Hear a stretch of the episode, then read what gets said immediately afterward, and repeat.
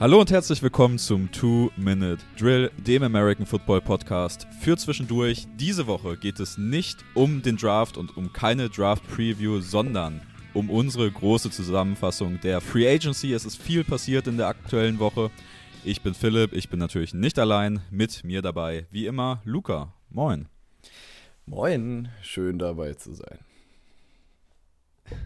Vor allem in einer Woche, wo so viel passiert ist, muss man sich, müsst ihr, müssen wir uns erstmal wieder gemeinsam hier einen Überblick verschaffen und einmal durchgehen, wer spielt jetzt wo und welche Deals wurden abgeschlossen. Ich glaube, wir haben so viel über die NFL getextet in der aktuellen Woche wie selten in letzter Zeit. Äh, war auf jeden Fall bewegter als die letzten Jahre, kann man sagen.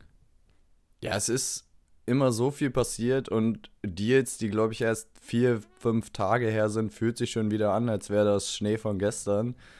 Deswegen, es ist wirklich eine sehr turbulente Zeit immer um die Free Agency rum. Dann kommt der Draft nochmal und dann muss man ja wirklich sagen, gibt es drei oder Monate gefühlt gar nichts in der NFL. Deswegen freuen wir uns natürlich, wenn jetzt noch so ein bisschen Heckmeck ist nach der Saison. Und um euch gar nicht lange zu langweilen, würde ich sagen, wir gehen direkt rein mit den Trades, die seit dem Beginn der Free Agency-Periode so passiert sind. Und wir müssen einen Trade, glaube ich, mal erstmal ins Boot holen, der gefühlt schon eine Ewigkeit her ist. Und das ist ein Trade mit Draft Applications. Und zwar traden die Chicago Bears ihren First Overall Pick zu den Carolina Panthers für einen Pick in der ersten Runde, nämlich Pick 9. Pick 61, ein 2024er First Round Pick, ein 2025er First Round Pick und Wide Receiver DJ Moore.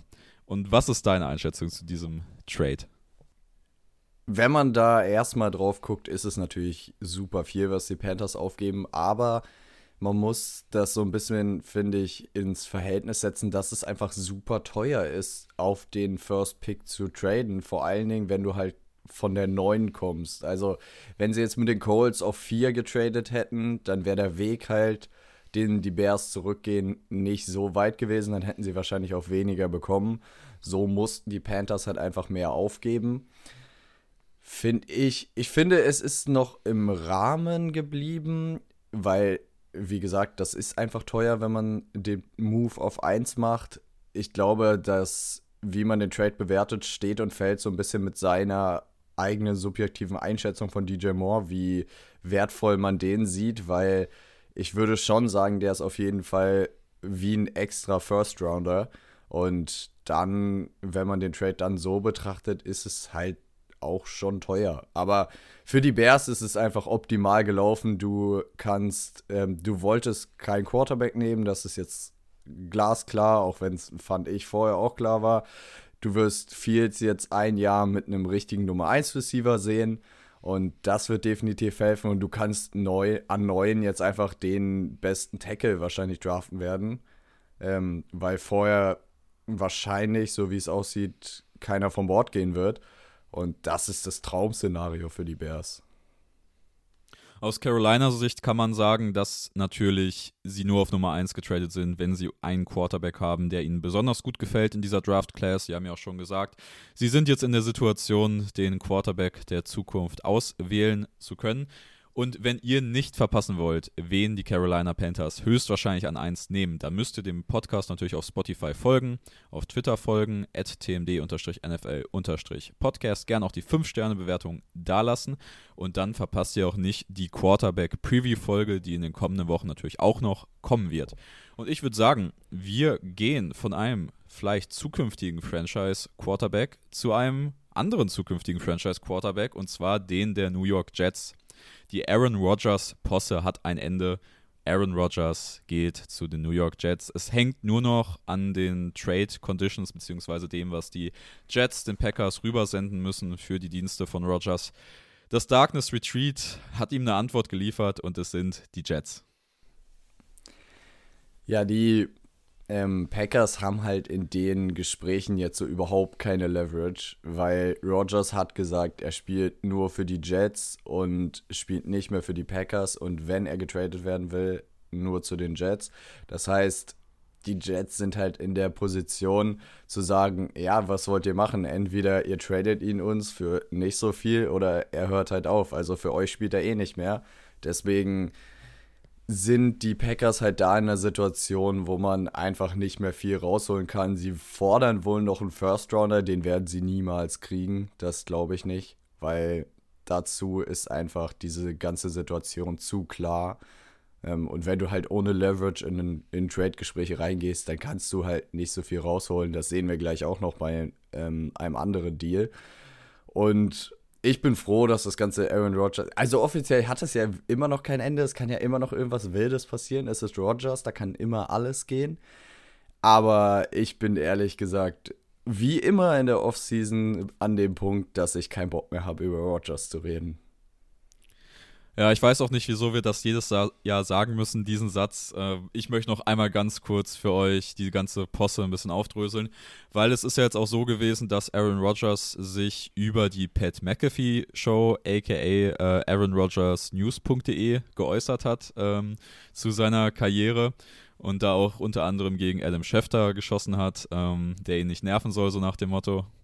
Und dass er für sich selbst redet und also keine Ahnung. Erstmal hat er gesagt, dass er Freitag, also vor der Free Agency, schon beiden Teams mitgeteilt hat, was seine Entscheidung ist. Ähm, daher dürften die Teams nicht durch die Aaron Rodgers-Situation gehemmt worden sein bei ihren Tätigkeiten in, im Free Agency-Markt. Es wirkte dann trotzdem irgendwie ein bisschen so, muss man ehrlich sagen. Ähm, und auch zu dem, was berichtet wurde, Aaron Rodgers hätte den New York Jets eine Wunschliste mit Spielern gegeben. Auch da muss man sagen, hat Rodgers gesagt, das ist nicht so gewesen. Auf der anderen Seite von den News her, welche, mit welchen Spielern sich die Jets unterhalten haben. Vielleicht wollte man ihm einfach von sich aus entgegenkommen, aber auf jeden Fall war, waren da einige Talks der New York Jets mit dem Hintergedanken, Rogers zu verpflichten. Ähm, das kann man, denke ich, so festhalten. Ich meine, sie haben, wir kommen gleich noch dazu, wen sie gesigned haben. Auf jeden Fall haben sie noch mit Randall Cobb und mit, mit Mercedes Lewis gesprochen. Ähm, zwei langjährige Gefährten von Aaron Rodgers, die eigentlich für mich nichts in dem Jets-Roster zu suchen haben, wenn man ehrlich ist. Aber auf jeden Fall. Die ganze Situation, wie dieses Rodgers-Ding abgelaufen ist, ich hoffe, das nimmt keinen, also dass das nicht Welle macht für die Zukunft oder dass andere Spieler auf solche Methoden verzichten werden. Wir gehen weiter zu einem Trade, der die Miami Dolphins betrifft und Luca sehr glücklich gemacht hat und mich sehr traurig gemacht hat. Denn einer meiner Lieblingsspieler geht von den LA Rams zu den Miami Dolphins für ein Drittrunden-Pick plus Hunter Long, irgend so ein random Tight Und es ist Jalen Ramsey. Ja, Hunter Long hat einen Karriere-Catch. Irgendwer hat sein Highlight-Video hochgeladen. Es ist das Ganze sechs Sekunden lang. Also es ist wirklich. Der hätte das Roster diese Saison nicht gepackt. Ich habe keine Ahnung, warum der Teil des Trades ist. Vielleicht hatten die Rams. Also bei sowas muss man ja immer sagen, ähm, da spielt dann massiv die Pre-Draft-Bewertung der Teams mit rein. Und wenn die Rams den hoch hatten, dann wollten sie den vielleicht haben und sagen einfach, okay, der hat jetzt nicht funktioniert bei den Dolphins, aber in unserem System schafft er es jetzt oder keine Ahnung, weiß ich nicht. Ich bin nicht traurig, dass er weg ist. Ich bin aber glücklich, dass Ramsey da ist, weil für den Preis, was man jetzt an Kompensation gezahlt hat, ist es halt wirklich echt nicht viel gewesen. Man hat am Anfang gedacht, also ich habe fest mit mindestens einem First Rounder gerechnet. Und dann, also so in der, ähm, quasi direkt als es passiert ist, so aus dem äh, Affekt raus, dachte ich erstmal, okay, das wird teuer. Und dann hat man sich den Vertrag mal angeguckt und geguckt, in welcher Situation die Rams sind. Und dann hat es irgendwie alles immer mehr Sinn ergeben, dass es halt nicht so viel geworden ist, weil die Dolphins garantieren jetzt die nächsten zwei Jahre des Ramsey-Vertrages voll. Das sind 50 Millionen, also 25 pro Jahr. Rechnet sich relativ leicht, das kann sogar ich noch mit Mathe. Und deswegen waren da wahrscheinlich nicht viele Teams bereit, Ramsey das zu garantieren, was den Markt halt dann nochmal deutlich kleiner macht. Dann gab es halt noch Gerüchte, dass Ramsey nicht in der NFC getradet werden sollte, haben so ein paar ähm, Insider der Rams auf äh, Twitter geschrieben. Von daher macht oder eliminiert das halt die halbe Liga als Trade Target, als Trade Partner. Und Ramsey wollte unbedingt zu den Dolphins und das macht es dann halt auch nochmal schwieriger. Und das war wieder so ein Ding, wo die Rams halt wenig Leverage hatten und deswegen ist die Kompensation halt so klein ausgefallen. Ich denke auf jeden Fall, ein Spieler vom Kaliber, der bei manchen, bei mir auch, äh, eigentlich die Gedanken an mehrere First-Round-Picks in so einem Trade hervorruft. Ist jetzt auf jeden Fall viel günstiger gewesen. Klar, ist Cap ist teuer, aber ich denke, die Dolphins haben trotzdem einen Schnapp gemacht, wenn man sich ihr Roster anguckt. Und ich finde persönlich aus LA-Sicht ist das irgendwie zu wenig. Ähm, mhm. Wenn du jetzt weiterhin quasi All-In bleibst, weil das Roster ist halt ein All-In-Roster, muss man ja so sagen. Ähm, die Leistungsträger sind alle eher älter und eher am Ende ihrer NFL-Karriere. Und dann jetzt einen deiner besten Spieler für nix wegzutraden, ist halt schwierig, weil ein Rebuild leitest du ja damit mit einem Drittrunden-Pick und Hunter Long auch nicht ein. Wird auf jeden Fall spannend zu sein, wie die Rams die restliche Offseason angehen werden. Wir gehen zu einem Team, was sich auf jeden Fall auf der Right Receiver Gruppe deutlich verbessern muss. Und das sind die New York Giants. Die haben dies getan, aber nicht mit einem Right Receiver, sondern mit einem Tight End. Und zwar Darren Waller von den Las Vegas Raiders kommt für einen Drittrunden-Pick. Das war der Drittrunden-Pick, den sie damals für Darius Tony von den Chiefs bekommen haben. Also Tony für einen Drittrunden-Pick, Drittrunden-Pick für Waller, quasi Tony für Waller. Ja, ähm, da denkt man auch wahrscheinlich, der Pick ist ein bisschen zu günstig gewesen für die Qualität, die Waller als Titan haben kann. Da muss aber auch wieder gesagt sein, Waller bringt einen Monstervertrag mit, ist der bestbezahlte Titan der Liga. Und wenn man da sich so ein bisschen die Availability über die letzten Jahre anguckt, ist das halt schon ein bisschen schwieriger. Vertrag für einen Spieler in seinem Alter und einen Spieler mit seiner Verletzungshistorie.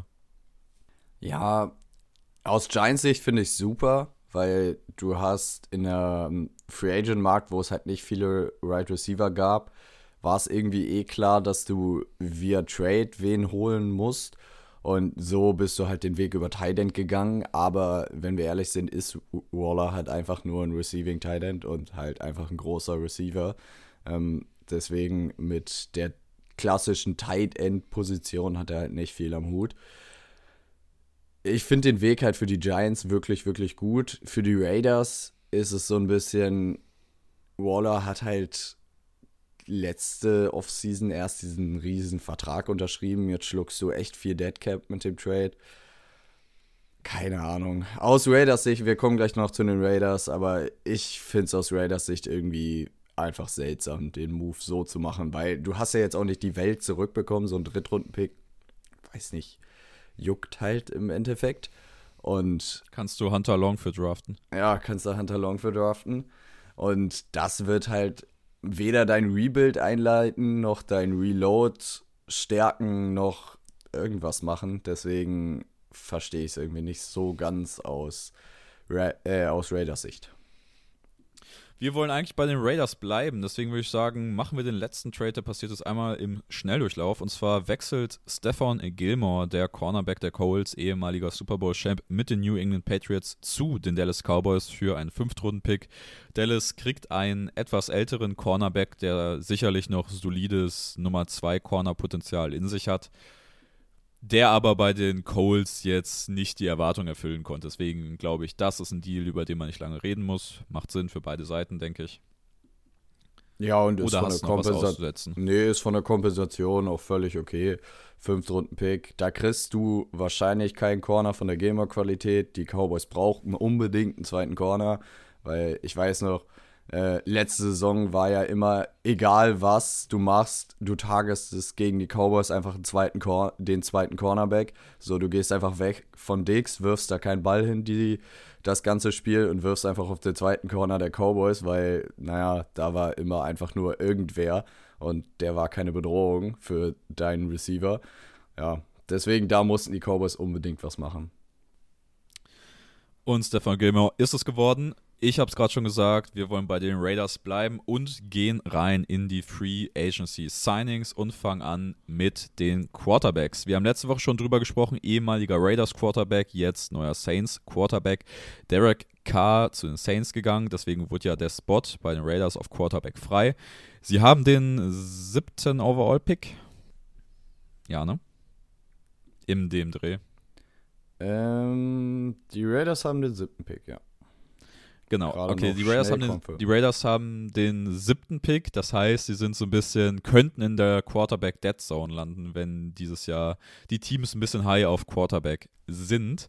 Ähm, haben sich dann überlegt, sie kümmern sich in der Free Agency um diese Position, bleiben weiter all in, so wie es aussieht, denn sie haben Jimmy Garoppolo von den Niners gesigned für drei Jahre 67,5 Millionen, 34 Millionen voll garantiert. Damit committet man sich eigentlich zwei Jahre zu Jimmy G. Es ist halt wirklich jede Offseason. Gott, Texas und Jimmy G hat einen Markt auf Quarterback. Ich weiß nicht, wie der das immer anstellt, dass er immer seine Verträge zusammenkriegt, aber anscheinend funktioniert es ja. Und der Mann hatte einfach die letzten vier Saisons, glaube ich, drei Season-Ending-Injuries und irgendwie hat er jetzt trotzdem einen 67,5 Millionen Dollar Deal gelandet. Ich weiß nicht. Ich sehe das Ganze oder diesen ganzen Building-Prozess bei den Raiders irgendwie nicht so ganz, weil du schiffst jetzt dein Tight End weg, der ähm, deine Nummer 2 Waffe in deiner Offense war. Ähm, holst dann Jimmy G, den du ja auch nicht so bezahlst, als willst du ihn halt quasi sofort nach einem Jahr durch einen Rookie ersetzen, weil zwei Jahre ist der Vertrag halt garantiert, dass er auf dem Roster ist. So nach dem, im dritten Jahr kannst du ihn absägen, klar.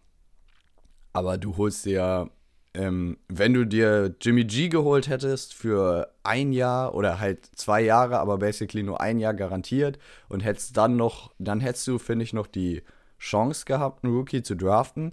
Aber wenn du jetzt einen draftest, ist es halt irgendwie, ähm, weiß ich nicht, so ein bisschen verschwendet, der Quarterback-Vertrag für Jimmy. Deswegen, aus meiner Sicht, finde ich es nicht so gut, was die Raiders da gerade zusammenköcheln. Vor allen Dingen in der Division ja greifst du doch nicht mit Jimmy Garoppolo an. Gegen Herbert, gegen Mahomes und ja, keine Ahnung, Russell Wilson, das weiß ich nicht. Ich sehe ihn immer noch besser als Jimmy Garoppolo. Auch wenn er ein schlechtes Jahr letztes Jahr hatte. Aber besser als Jimmy, der hat sich direkt verletzt. Der hatte gar nicht gespielt. Also, weiß ich nicht. Sehe ich kritisch. Also ich glaube, von meinem Gefühl her bist du immer ein bisschen unter dem Konsens bei Jimmy G. Ich bin vielleicht ein bisschen drüber, muss man ehrlich sagen. Also ich, für mich ist er so einer der besten Game Manager in der NFL. Ähm, ich habe auch persönlich, ich, ich finde persönlich gibt dir Derek Carr auch nicht viel mehr als Jimmy G. Ich weiß, das sehen viele anders, das ist aber meine persönliche Meinung. Deswegen finde ich, die Raiders haben sich da seitwärts bewegt, kann man sagen, was die Quarterback-Position angeht. Ähm, aber ich würde sagen, wir holen noch mal ein weiteres Signing der Raiders hier ins Boot, um so ein bisschen über die Perspektive zu sprechen. Und das ist Jacoby Myers, der Right Receiver, der letztes Jahr noch bei den Patriots, ja, kann man schon sagen, die Nummer 1 auf ja, der Right Receiver Position war, geht jetzt zu den Raiders für drei Jahre 33 Millionen, 21 Millionen garantiert. Und damit finde ich eigentlich, dass die Raiders einen ganz niceen Receiving Core haben. Sie haben ja Devonta Adams, Hunter Renfro, jetzt Jacoby Myers als Nummer 2 Outside. Und ich weiß nicht, ob er noch da ist, aber Nico Hollins war ja letztes Jahr auch noch so, wenn er gebraucht wurde, immer geliefert. Du meinst, ähm, scheiße, nicht Nico Hollins, sondern äh, Oh, wie hieß er denn jetzt, Mann? Mac Collins, der war bei uns, äh, der war bei den Dolphins lange Kapitän. Aber ja, der war, der war okay und der ist halt so der perfekte vierte Receiver, finde ich. Deswegen, Renfro ist auch die perfekte Drei für mich. Deswegen hast du jetzt mit Myers dir die Nummer zwei geholt und damit hast du deinen Receiving Core echt gut rund gemacht. Deswegen verstehe ich so halb, warum man Waller entbehren konnte. Ich hätte es trotzdem nicht gemacht, aber das gibt so ein bisschen. Also, du bist jetzt trotzdem nicht wie die Panthers, dass du DJ Moore weggetradet hast und jetzt ist er gar nichts mehr, sondern du bist mit vor allen Dingen allen voran Devante Adams da echt noch gut versorgt. Ähm, was ich nur für die Perspektive der Raiders halt nicht so sehe, ähm, auch wenn du sagst, dass Jimmy G ein besserer Fit für die McDaniels Offense ist als Derek Carr, was ich definitiv auch sagen würde, weil ich meine, die kennen sich einfach, ähm, die haben eine lange Historie zusammen und das wird halt funktionieren. Was ich da halt nur nicht so sehe, ist, Jimmy hat unter, oder halt Garoppolo hat unter Shanahan in der perfekten Offense, in der perfekten Offense mit ähm, Dingen ja, einer sehr guten O-Line, die definitiv besser als die Raiders-Line ist, mit gut, äh, mit genauso guten Waffen wie die Raiders. Vielleicht halt nicht den Nummer 1 Receiver, wie es Adams ist, weil das ist fast niemand in der Liga. Aber unter den Umständen hat Garoppolo ja schon gespielt und die haben es da auch nicht hingekriegt, einen Super Bowl zu gewinnen. Deswegen weiß ich nicht, wie die Raiders da drauf gucken können und sagen, ja, okay, wir holen uns jetzt Jimmy G und der gewinnt uns jetzt den Super Bowl. Also, weil das ja immer dein Plan irgendwie als Team ist. Deswegen sehe ich den Move da halt unter der Voraussetzung irgendwie immer noch so ein bisschen meh. Wer auf jeden Fall auch sein Starting Quarterback für die nächste Saison gefunden hat, das sind die Tampa Bay Buccaneers. Sie haben sich the one and only Baker Mayfield für ein Jahr gesichert, 8,5 Millionen. Also, ja, eigentlich Backup Money, aber Mayfield wird, denke ich, bei den Buccaneers starten, wenn die nicht sonst was machen im Draft. Also, wenn Kyle Trask über Baker Mayfield startet, dann habe ich wirklich alles gesehen. Ich denke auch. Also, egal wie schlimm es um Baker Mayfield im letzten Jahr aussah, ich denke, das ist ein Quarterback-Battle, was er doch recht locker gewinnen sollte. Ich würde sagen, wir gehen zu dem nächsten aus der gleichen Draft-Class, nämlich Sam Donald hat auch ein neues Team gefunden und er ist auch in die NFC gegangen, nämlich zu den 49ers. Und das ist jetzt die Frage, meinst du, der wird starten der nächste Saison? Ich, also die, wir müssen ja auf das Picture der Niners schauen. Die Niners haben dann Sam Darnold für ein Jahr nächstes Jahr unter Vertrag. Sie haben Trey Lance in seinem dritten Rookie-Jahr, der wieder so gut wie gar nicht gespielt hat bisher. Und sie haben ähm, hier Brock Purdy, den sie letztes Jahr als Mr. Irrelevant gedraftet haben, der sich ja aber jetzt erst seiner Ellbogenoperation unterziehen musste und sehr wahrscheinlich, also zu nahezu 100% die ersten Spiele in der kommenden Saison verpassen wird. Ich werde nicht so ganz schlau aus der Niners-Situation. Ähm, für mich sieht es so ein bisschen danach aus, als ob sie jetzt sich entschlossen haben, Trey Lance vielleicht zu traden, weil sonst kannst du ja sagen, Trey Lance startet halt die ersten Wochen. Wir haben eine offene Competition. Wenn es nicht so läuft, wie wir wollen, dann kommt halt Brock Purdy wieder rein, sobald er kann. Ähm, jetzt sieht es so aus, wenn du mit den drei Quarterbacks in die Saison gehst, dann hast du Trey Lance, den ich jetzt starten lassen würde, denke ich, in den ersten Wochen. Außer es passiert sonst was im Training Camp. Und dann hast du irgendwie Sam Darnold, falls Trey Lance im, nach zwei Spielen scheiße ist, dann machst du Sam Darnold rein, wenn der noch ein Spiel spielt und dann kommt Brock Purdy wieder. Also es ist eine random Situation, wenn sie Lance auf dem Roster halten.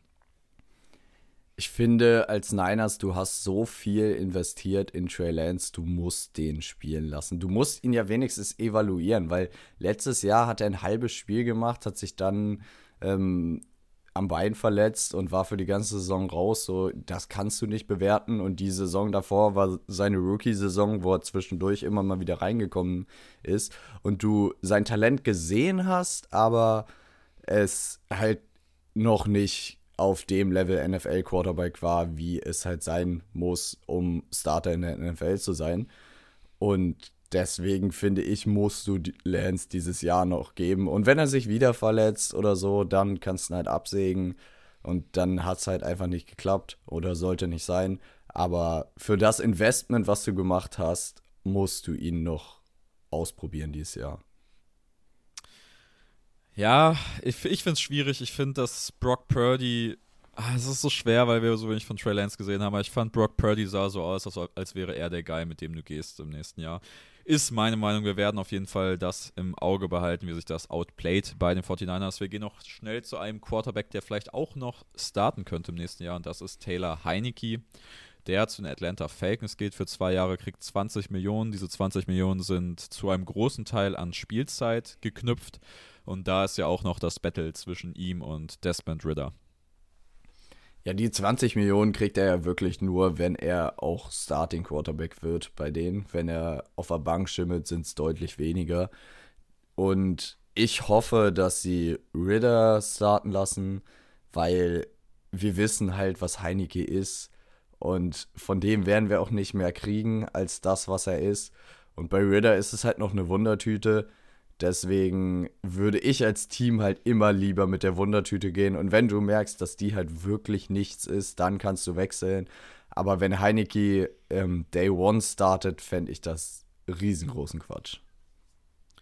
Ich würde sagen, das soll es gewesen sein von der Quarterback-Gruppe. Wir gehen rein in die Running Back-Signings und um das einmal kurz abzuhandeln, die Miami Dolphins haben ihren kompletten Running Back-Room aus dem letzten Jahr gehalten. Die interessanten Namen hierbei Raheem Mostert und Jeff Wilson haben beide einen Zwei-Jahres-Vertrag bekommen, wovon 2, sonst was Millionen jeweils garantiert sind. Also es ist ein theoretisch echter Einjahresvertrag für die beiden Starting Backs der letzten Saison. Ich denke, ist okay, oder? Ist okay. Fand ich, ähm, also vor allen Dingen Wilson fand ich, musst du verlängern, weil du hast ja einen Viertrunden-Pick letztes Jahr weggetradet, um den zu bekommen. Mostert hat auch gut gespielt, hat halt wieder so ein paar Verletzungssorgen gehabt, aber nicht ganz so schlimm. Deswegen finde ich super okay. Ich hoffe, dass du noch in der späten Runde irgendwie einen Running Back dazu holst noch. Ich habe dir geschrieben, einen, der wirklich nichts kann, außer 4-2 laufen, einen Cut setzen und wirklich straight line geradeaus allen davonlaufen. So einen würde ich noch gerne spät adden. Aber sonst, ähm, irgendwer aus der Gruppe wird es wahrscheinlich nicht mehr durchs Training Camp machen, aus den hinteren Reihen. Von daher, ich bin gespannt. Wir gehen zu den Carolina Panthers, die wahrscheinlich den größten Running Back Deal dieser Free Agency bisher gelandet haben. Sie holen sich Miles Sanders von den Philadelphia Eagles für vier Jahre 25 Millionen, davon 13 garantiert. Und wenn man sich den Running Back Markt so anguckt, haben die Carolina Panthers viel Geld ausgegeben für ihre Christian McCaffrey Nachfolge. Ich möchte dir eine Frage stellen. Warum? Ich verstehe es auch nicht. Ich finde, es gibt Running Backs auf gleichem Niveau, die jetzt noch Free Agent sind. Es gibt Running Backs auf gleichem Niveau, die günstigere Deals gekriegt haben. Vor allen Dingen, wenn du dir das Eagles-Team letztes Jahr anguckst, die sind in den Super Bowl gegangen, aber Miles Sanders war ja nie irgendwie ein wirklicher Teil dieser Offense. So, du konntest Kenneth Gamewell da reinstellen, der hat es genauso gut, wenn nicht sogar besser gemacht. Und dann bezahlst du jetzt Miles Sanders vier Jahre, 13 garantiert. Ich, ich verstehe halt wirklich nicht, was aus Panthers Sicht letztes Jahr bei Miles Sanders so, oder was man sich da angeguckt hat und gesagt so, oh geil, den signen wir jetzt für vier Jahre. So, das habe ich so überhaupt nicht gesehen. Nee, ich fand, Miles Sanders hat zwei wirklich schwächere Jahre hinter sich. Ich finde auch tatsächlich, dass die beiden Running Backs, über die wir gleich noch sprechen, ähm, die hätte ich beide lieber in meinem Team als Miles Sanders. Ja, können wir ja machen. Und vor allen Dingen ist es ja lieber in meinem Team, aber auch halt die Geldkomponente. Weil Jamal Williams kriegt für seine, was hat er letzte Saison, 16, 17 Touchdowns? 17 Touchdowns. Ja, und für 17 Touchdowns letzte Saison gibt es von den Saints jetzt einen Dreijahresvertrag, 12 Millionen und 8 garantiert. Und du musst dir ja mal einfach nur das reinziehen, dass der Miles Sanders Vertrag halt wirklich mehr Garantien hat als der Jamal Williams Vertrag Gesamtvolumen. Und das sagt halt schon ein bisschen was darüber aus. Klar, Williams ist deutlich älter, aber ich fand, er war letzte Saison nicht der schlechtere Back. Nein, auf keinen Fall. Also ich finde, man hat letzte Saison konnte man sich schwer ein Bild von Jamal Williams machen, weil alle Touchdowns, die er gemacht hat, das waren halt Short Yardage äh, Dinger. Also er hat eine Nase für die Red Zone, das hat er auf jeden Fall bewiesen, aber wir haben also die Lions haben letzte Saison auch zwei Spiele gemacht mit Craig Reynolds als Starter, dem eigentlichen Back Nummer 3 fand, den man jetzt auch geresigned hat. Kurzer Fun Fact an der Stelle. Und der sah hinter der guten Lions-Line auch nicht schlechter aus, als wie wenn Jamal Williams gestartet ist. Deswegen ist es so ein bisschen schwierig, da die Projection zu machen. Aber die Saints haben ja auch eine gute Line und suchen, glaube ich, auch eher diesen äh, Short Yardage Red Zone Back als Ergänzung zu Alvin Kamara. Jamal Williams Touchdowns letztes Jahr, die Yardage ähm, also wie viel Yards er erlaufen hat für den Touchdown. Ich lese das mal kurz vor. 51 Yards, das war äh, der eine lange, den er gescored hat. 13, 7, 4, 2, 2, 2. Und dann kommen, glaube ich, noch, ich habe jetzt nicht zusammengezählt, aber es müssten 10 Einsen sein. Also zehnmal aus einem Yard. Das ist halt, der hat halt wirklich nur diese rein Punch-Rolle letztes Jahr bei den Lions gehabt. Aber darin war er gut. Also, das kann man ihm nicht, nicht nehmen. Also 17 Touchdowns ist ein Qualitätsmerkmal. Die Lions haben probiert, jetzt diese Stelle im Running Back Room zu schließen, haben sich gegen Jamal Williams entschieden, weil das Signing vorher war. Denn sie haben David Montgomery von den Bears geholt für drei Jahre, 18 Millionen, davon 11 Millionen garantiert. Und ich bin eigentlich recht happy mit dem Signing, weil ich finde, man hat ein bisschen kompletteren Running Back als Jamal Williams bekommen, der jetzt vielleicht in der Rolle, die Jamal Williams gespielt hat, nicht so gut ist wie, wie Jamal, aber halt ein bisschen, bisschen jünger, bisschen kompletter, falls Swift wieder ausfallen sollte in der nächsten Saison. Ich hoffe, dass wir nächste Saison wirklich mal Swift als ähm, Workhorse-Back sehen, das erste Jahr. Ähm, dann denke ich, hat man jetzt eine bisschen bessere Option geholt mit Montgomery. Ja, das glaube ich auch. Ich bin nie wirklich der Montgomery-Fan gewesen. Ich fand auch letztes Jahr sah Khalil Herbert besser aus als Running Back, als Montgomery, ähm, als Monty halt verletzt war. Aber ich finde, du hast immer noch einen guten Running Back geholt auf einem okayen Deal, hast sie nicht überbezahlt.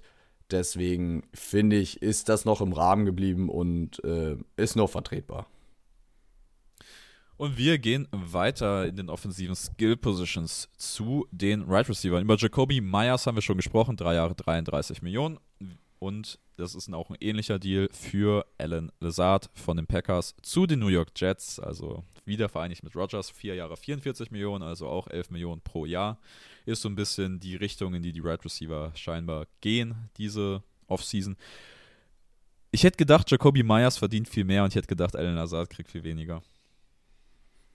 Ja, ich sehe es bei Lazard nicht so richtig, weil ich finde, das Einzige, was er halt mitbringt, ist so das Blocking auf der Receiver-Position. Das ist so das, was die Jets gar nicht haben. Aber ich sehe halt die anderen drei Receiver besser, die in New York sind mit ähm, Elijah Moore, mit Garrett, Wills, Garrett Wilson und ich sehe selbst Corey Davis noch besser als Lazar. Ähm, Corey Davis wird, glaube ich, jetzt gecuttet mit dem Lazard-Deal. Ähm, da kann man sich ziemlich sicher sein. Aber ich bin trotzdem irgendwie nicht, oder ich sage nicht Hurra, dass man jetzt Lazar gesigned hat, weil so richtig, finde ich, hat es das nicht nötig gehabt in New York. Wide Receiver wäre auf jeden Fall die Baustelle, die ich bei den Jets jetzt nicht gesehen hätte. Ähm, persönlich, klar, wenn man sagt, man ist mit Elijah Moore nicht mehr glücklich, dann braucht man vielleicht noch eine, noch eine dritte Option. Hm. Ich weiß ja nicht, ob, ob es äh, Lazar auf dem Vertrag sein musste. Auf jeden Fall, ein Right Receiver Deal, den ich am interessantesten finde, ist Juju Smith Schuster von den Kansas City Chiefs zu den New England Patriots für drei Jahre 25,5 Millionen. 16 Millionen garantiert. Und da muss ich sagen, finde ich, dass die Patriots einen richtig guten Schnapp gemacht haben, dafür, dass Juju ihr bester Receiver jetzt auf dem Roster ist. Juju ist deren bester Receiver, aber für mich ist er halt immer noch keine Nummer 1. Deswegen müssen die, ähm, die Patriots auf jeden Fall noch was machen. Aber wenn du ihn als Nummer 2 geholt hast, dann finde ich es auf jeden Fall okay, auch mit dem Vertrag. Ja, ich denke, mit 16 Millionen über drei Jahre garantiert machst du nichts falsch für einen vielleicht Nummer 2 Right Receiver. Ist auf jeden Fall einer der besseren Slot Receiver der Liga, kann man sagen. Ein Slot Receiver, wenn man so möchte, der jetzt verlängert hat bei seinem Team, ist Michael Thomas. Ich glaube, das muss man auf jeden Fall mal erwähnen. Für zwei weitere Jahre an die Saints gebunden, Vertrag ein bisschen umstrukturiert. Und dieser Vertrag ist jetzt komplett an seine Availability geknüpft, denn das war über die letzten drei Jahre ja, glaube ich, das allergrößte Problem von Michael Thomas. Ich fand, letzte Saison hat man irgendwie die Hoffnung gehabt und auch die ersten vier Spiele oder was er gemacht hat, sah er auch echt gut aus. Und dann war wieder ein bisschen am Fuß verletzt und dann hieß es so, ja, zwei Wochen raus, vier Wochen raus, sechs Wochen raus, acht Wochen raus, Saison raus. Wie es bei Michael Thomas so gefühlt immer so ist. Und dann war er halt leider raus. Er hat viel zu lange auf meiner Fantasy-Bank äh, geschimmelt. Dafür, dass ich immer noch Hoffnung hatte, dass er wiederkommt. Aber wenn er fit ist und da ist, hilft er der Saints Offense extrem weiter und könnte dann halt auch jetzt die Rolle in der Nummer 2 einnehmen, weil sie mit Olave ja schon einen gefunden haben, der die 1 sein kann. Und wenn der auf dem Level weitermacht und sich weiterentwickelt, dann kann Thomas halt das Komplementärstück als zwei sein und das ist perfekt für ihn, finde ich. Ja, das, auf, das kann man auf jeden Fall so sagen. Mehr habe ich da auch nicht mehr zu, zu sagen. Ich bin einfach gespannt, ob wir den überhaupt ob wir den nochmal ernsthaft sehen in der NFL, da habe ich so ein bisschen die Zweifel. Aber ich glaube, wir gehen weiter zur Offensive Line und da wurden einige Teams fündig und wir fangen erstmal an mit dem Big Spender Team der Free Agency so ein bisschen und das sind die Atlanta Falcons. Die haben ihren Guard Chris Lindström um fünf Jahre verlängert für 105 Millionen. Chris Lindström jetzt der bestbezahlte Guard der NFL und es ist irgendwie so, die Teams, die diese Free Agency viel Cap Space haben, die geben den auch aus, kann man so sagen. Also die Deals, die vor allem die Panthers, Bears und Falcons raushauen, die sind schon heftig, muss man, muss man ehrlich sagen. Ja, ich fand's schön, was du geschrieben hast. Ähm, es war irgendwie so, ja, die Teams, die Cap Space haben, die tun so, als müsste man ihn auf Teufel komm raus ausgeben. Und so ein bisschen fand ich, war das bei, oder hat das bei den Falcons so gewirkt, wenn du dein Guard jetzt über. Also, Chris Lindström, super Spieler, äh, um das vorweg zu sagen. Ähm, und hat auch auf jeden Fall einen Vertrag verdient gehabt und war auch wichtig, dass sie ihn gehalten haben.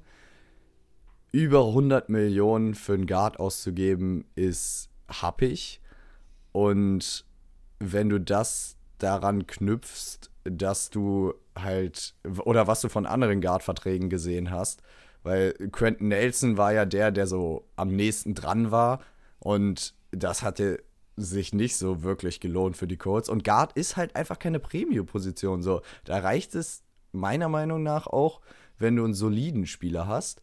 Und ich hätte Lindström auch bezahlt, aber ich hätte auch gedacht, dass er deutlich weniger kriegt, weil wenn Teams ihre Spieler resignen, ist es meistens weniger als das, was sie auf dem offenen Markt kriegen.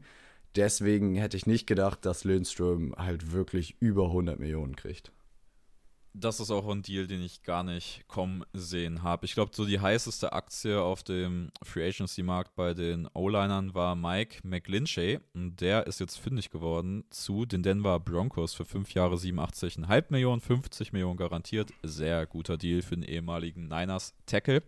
Aber die Broncos haben noch weitergemacht in der O-Line und haben Guard Ben Powers von den Baltimore Ravens geholt für 51,5 Millionen über vier Jahre, davon 28,5 Millionen garantiert. Und hier wird so ein bisschen das Ziel der Broncos in dieser Offseason auf jeden Fall klar. Sie wollen Russell Wilson beschützen. Und ich glaube auch, was so ein bisschen klar wird, ist, dass Sean Payton den Ball laufen möchte. Weil Ben Powers kommt von den Ravens, war da ein sehr guter Run-Blocking-Guard. McGlinchey kommt aus dem 49er-Scheme, da kommst du nicht rein, wenn du kein guter Run-Blocker bist. Und ich glaube, die Broncos werden in der nächsten Saison wieder so ein bisschen ein Ground-and-Pound-Team werden. Und ja, mal gucken, wie lange Russell Wilson das so mitmacht. Wir kommen zu der Tackle oder Right Tackle Rotation der Kansas City Chiefs, denn die haben sich Javon Taylor, ehemaligen Jaguars Right Tackle, geholt. 80 Millionen über vier Jahre, davon 60 Millionen garantiert. Haben also ich habe Right Tackle gesagt, ne? ich meine Left Tackle, Entschuldigung. Ähm, 80 Millionen, 60 garantiert und haben Orlando Brown gehen lassen, der sich dann den Bengals angeschlossen hat für vier Jahre, 64 Millionen und 43 Millionen garantiert, also deutlich kleinerer Deal über die gleiche Vertragslaufzeit als Javon Taylor. Und ich denke mal, man ärgert sich aus Kansas City Sicht jetzt so ein bisschen, weil ich finde, man hat den schwächeren Spieler für mehr Geld gesigned. Ich finde es aus Chiefs Sicht eigentlich gut, weil Taylor ist halt ein guter Press, Pass Protector und nicht so stark im Run Blocking. Aber die Chiefs wollen eh 35 Mal im Spiel den Ball werfen und das Run Game halt, ja, ist bei Andy Reid immer so ein bisschen, weil es halt sein muss, aber halt keine konstante Säule ihrer Offense. Und wenn du dir da halt den besseren Pass Protector holst, anstatt halt Orlando Brown, der halt deutlich, deutlich mehr Stärken im Run Blocking hat, Deswegen finde ich es okay, dass du die geswappt hast quasi und so teuer. Also 20 Millionen im Jahr für einen Starting Tackle ist noch völlig im Rahmen. Ja, ich denke, die Deals sind eigentlich beide okay. Ich finde es halt krass, wie günstig die Bengals jetzt Orlando Brown geschossen haben. Ähm, ich denke, der hat sich auch mehr ausgemalt in der Free Agency-Periode. Wir kommen zu dem ehemaligen Tight der Cincinnati Bengals. Und das ist für mich der einzige Tight der so ein bisschen relevant ist in dieser Free Agency. Ist auch schon fast 30. Panthers haben zugeschlagen, drei Jahre 21,75 Millionen, davon 13 garantiert. Und ich denke, man kann wieder das Narrativ reinholen Teams, die das Geld haben, ballern halt auch raus. Ich weiß halt auch, äh, genau wie bei Miles Sanders, was hat man bei Hayden Hurst über die letzten Jahre gesehen, um zu sagen, ey, dem zahlen wir jetzt so viel Geld. Das ist auch wieder so ein Deal von den, also die Panthers Offseason ist für mich generell irgendwie seltsam. Weil klar, du musstest dein Waffenarsenal wieder aufpimpen, nachdem du DJ Moore in dem Trade weggeschifft hast. Aber mussten es Miles Sanders und Hayden Hurst sein? Das sind jetzt so. Äh, keiner von denen ist so ein Spieler, wo ich so denke, ja, der macht deine Offense jetzt wirklich signifikant besser. Das wird besser sein als das, was sie jetzt davor auf dem Roster hatten. Aber ist es so das Upgrade für das Geld, was sie jetzt bezahlen? Das bezweifle ich irgendwie. Und wir gehen weiter in die Defense das erste Mal und kommen zu den Edge-Rushern, die in der Free Agency so verfügbar waren. Da muss man sagen, war jetzt so, ja, war jetzt kein großes Signing dabei, wenn man ehrlich ist. Ich finde, ein, ein interessanter Spieler ist Marcus Davenport von den Saints zu den Vikings für ein Jahr 13 Millionen, also ein reiner Prove-It-Deal. Aber es ist ein Spieler, der vielleicht noch das ein oder andere im Tank hat. Der ein bisschen interessantere Spieler ist vielleicht Okbonya Okoronkro, der so ein bisschen der Licht, das Licht in der Texans Defense war letztes Jahr, geht jetzt zu den Browns für drei Jahre 19 Millionen, 12,5 garantiert und ist jetzt der Pass-Rush-Partner von Miles Garrett über die nächsten Jahre. Und ich finde, das ist eine ordentliche Nummer zwei, die man sich da geholt hat. Ich finde den Deal für die Browns wirklich richtig, richtig gut, weil du hast letztes Jahr gesehen, dass sie auf Defensive Line wirklich gar nichts hatten, außer Miles Garrett. Und Clowny war zwischendurch halt mal verfügbar und dann auch wieder nicht. Und auf den konntest du halt auch nicht bauen. Deswegen, es war Miles Garrett oder gar nichts auf der D-Line. Und jetzt hast du dir dann solide bis guten Spieler rangeholt, der deine Nummer 2 sein kann, der dir auch gegen den Run hilft. Und genau das sind die Signings, die die Brown, Browns dringend nötig hatten. Also finde ich. Und finanziell auch absolut im Rahmen geblieben. Wie gesagt, der kriegt weniger garantiert als Hayden Hurst. Und wenn ich, ähm, naja, mir es aussuchen könnte, dann hätte ich, glaube ich, lieber zwei oder drei Millionen mehr für Okoronko pro Jahr auf den Tisch gelegt als Hayden Hurst für das Geld. Ich denke, solide Optionen sind auch bei den Interior Defensive Linemen oder haben Verträge bekommen unter anderem David Onyemata von den Saints zu den Falcons für drei Jahre 35 Millionen, 24,5 garantiert. Ähm, das ist, denke ich, auch ein komplett solider Deal für einen soliden Defensive Tackle. Ähnlich sieht es bei Zach Allen von den Arizona Cardinals zu den Denver Broncos aus. Drei Jahre 47,75 Millionen, 32,5 garantiert. Man holt sich bei den Broncos einen sehr guten Defensive Tackle mit sehr viel Pass Rush Upside, ähm, erweitert so ein bisschen das Repertoire der Broncos auf der Position. Und ich denke, die interessantesten Defensive Tackle Deals sind vor allem Javon Hargrave zu den 49ers für vier Jahre 84 Millionen, 40 Millionen garantierte ehemalige Eagles Tackle. Das ist, glaube ich, so der dickste Deal in der, wenn es um die Defensive Line geht. Ja, die 49ers machen da ja keine kein Hehl draus, dass die ihren gesamten Fokus eigentlich in Free Agency sowie Draft immer auf die Lines legen. Und Javon Hargrave in der Eagles Line wird, glaube ich, richtig eklig. Weil der war letztes Jahr schon echt, oder der war schon immer gut. Er war letztes Jahr nochmal besser, glaube ich, als die letzten Jahre. Und jetzt kommt er halt wieder in einen Room, wo er nicht die Nummer 1 sein muss, wo er so ein bisschen durchrotieren kann. Und ich glaube, da wird er einfach wieder ein super Jahr haben. Und 49ers, Defensive Linemen haben sowieso immer gute Jahre.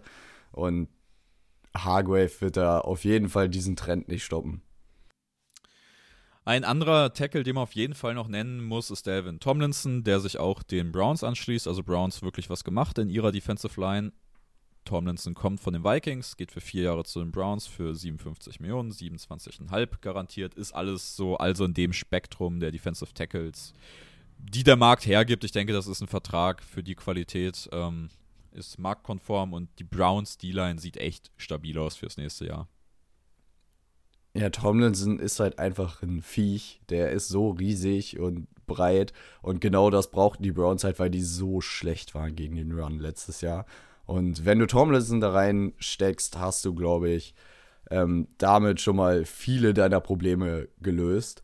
Ähm, Draymond Jones ist noch einer und finde ich auch einer der interessantesten, nach Hargrave würde ich sagen, mit der interessanteste ähm, Defensive Tackle, der ein neues Team bekommen hat. Der geht zu den Seahawks für 51,5 Millionen, 30 Millionen garantiert. Und finde ich einfach ein super Deal für die Seahawks. Ähm, du hast einen guten Spieler bekommen relativ oder für marktwertmäßiges gutes Geld und kann man glaube ich nicht so sagen. Ich finde, das ist einfach ein super Deal für die Seahawks Defense. Wir gehen weiter zu den Linebackern und gehen zu den Chicago Bears, denn die haben gleich doppelt zugeschlagen, holen sich die Linebacker von ganz oben, könnte man sagen. TJ Edwards von den Eagles für drei Jahre 19,5 Millionen, 12 Millionen garantiert, ist, denke ich, ein grundsolider Deal für einen grundsoliden bis guten Linebacker. Dazu hat man sich noch Tremaine Edmonds von den Bills geholt für vier Jahre 72 Millionen, 50 Millionen garantiert. Und das ist so ein Deal, über den wir noch kurz reden müssen. Klar, man hat jetzt zwei sehr gute Linebacker, aber ich finde, Linebacker als Position gibt einfach nicht das her, was man jetzt Edmonds bezahlt hat.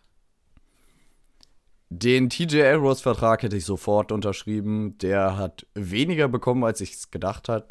Dass Edmund so viel bekommt, war irgendwie klar, weil er ist halt super jung, er ist super athletisch und alles, aber ich hätte ihn, glaube ich, nicht als Priorität auf dem Zettel gehabt aus Chicago-Sicht, weil er hatte halt wirklich jetzt nur ein gutes Jahr und wenn das vielleicht eher der Outlier war, dann stehst du nächstes Jahr da und hast einen Linebacker, der vielleicht okay spielt, aber richtig, richtig viel Geld gekriegt. Und das ist so der eine Bears-Move, den ich nicht so richtig machen oder den ich nicht so richtig mag.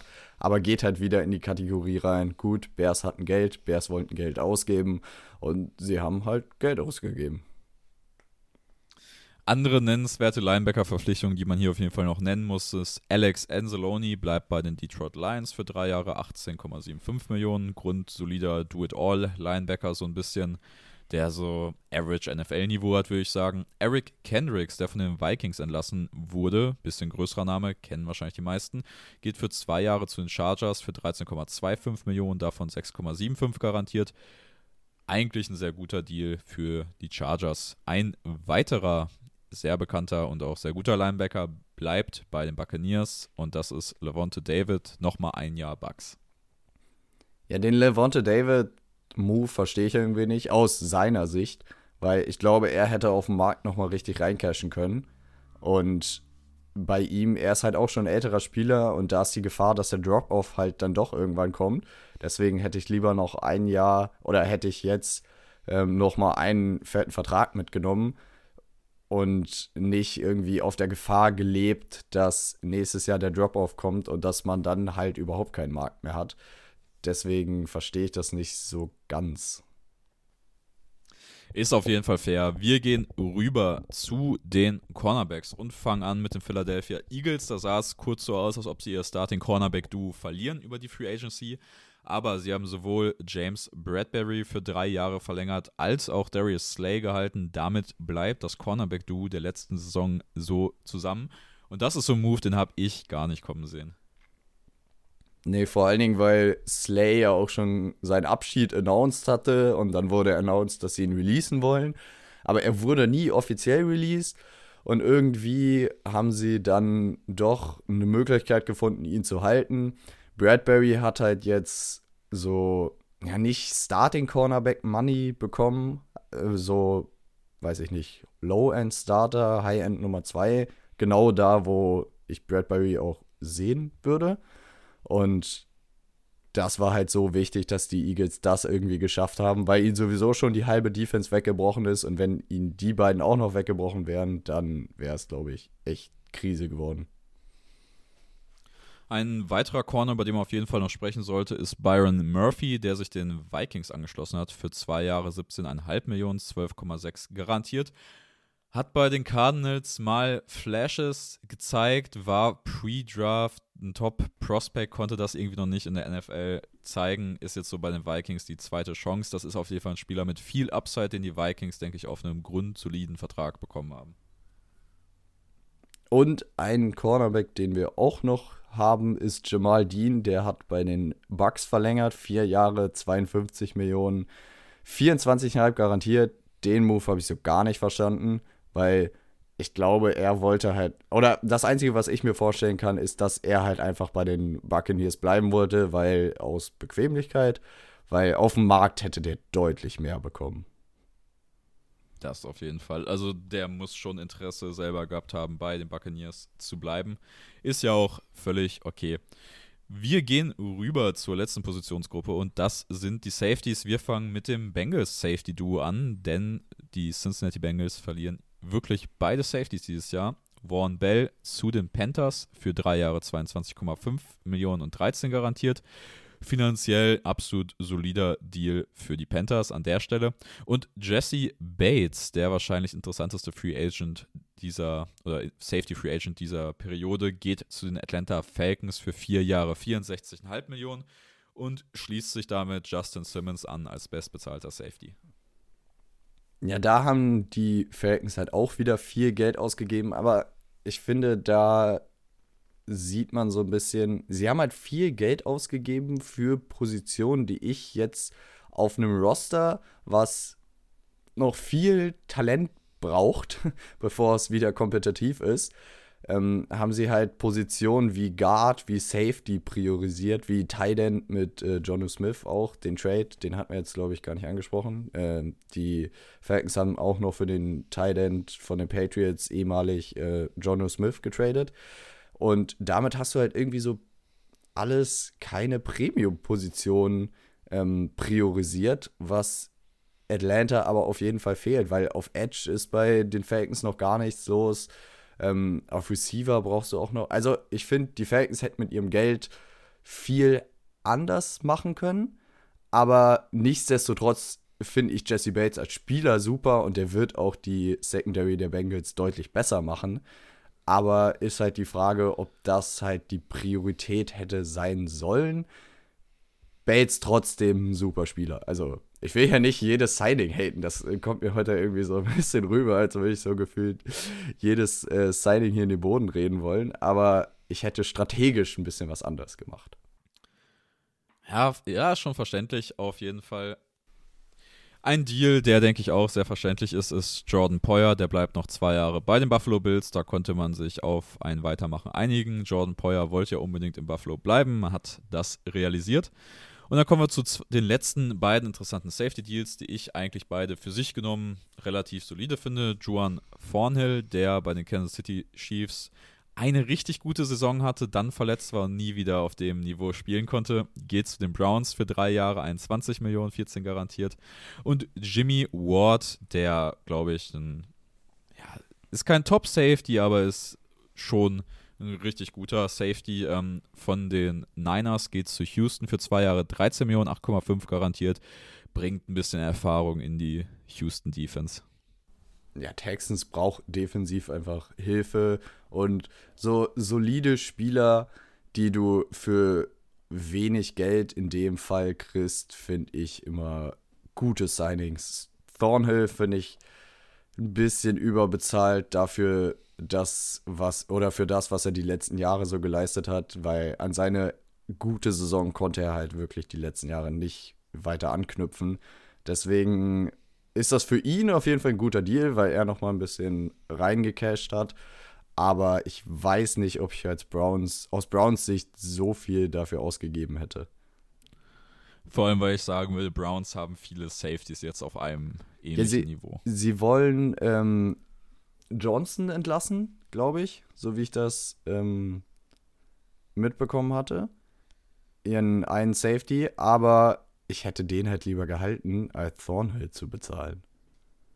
Das, das will ich auf jeden Fall mitgehen. Ähm, Safety Spot ist bei den Lions ja noch frei, kann Johnson sich gerne melden.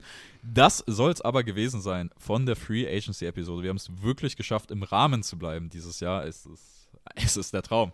Wie gesagt, den Podcast gerne folgen auf Spotify, 5 Sterne dalassen, auf Twitter mitdiskutieren, was eure Lieblings-Signings waren, at tmd-nfl-podcast. Das war's von mir für diese Woche. Wir hören uns nächste Woche wieder zu der Draft Preview. Ich bin raus und ciao. Macht es gut, ciao.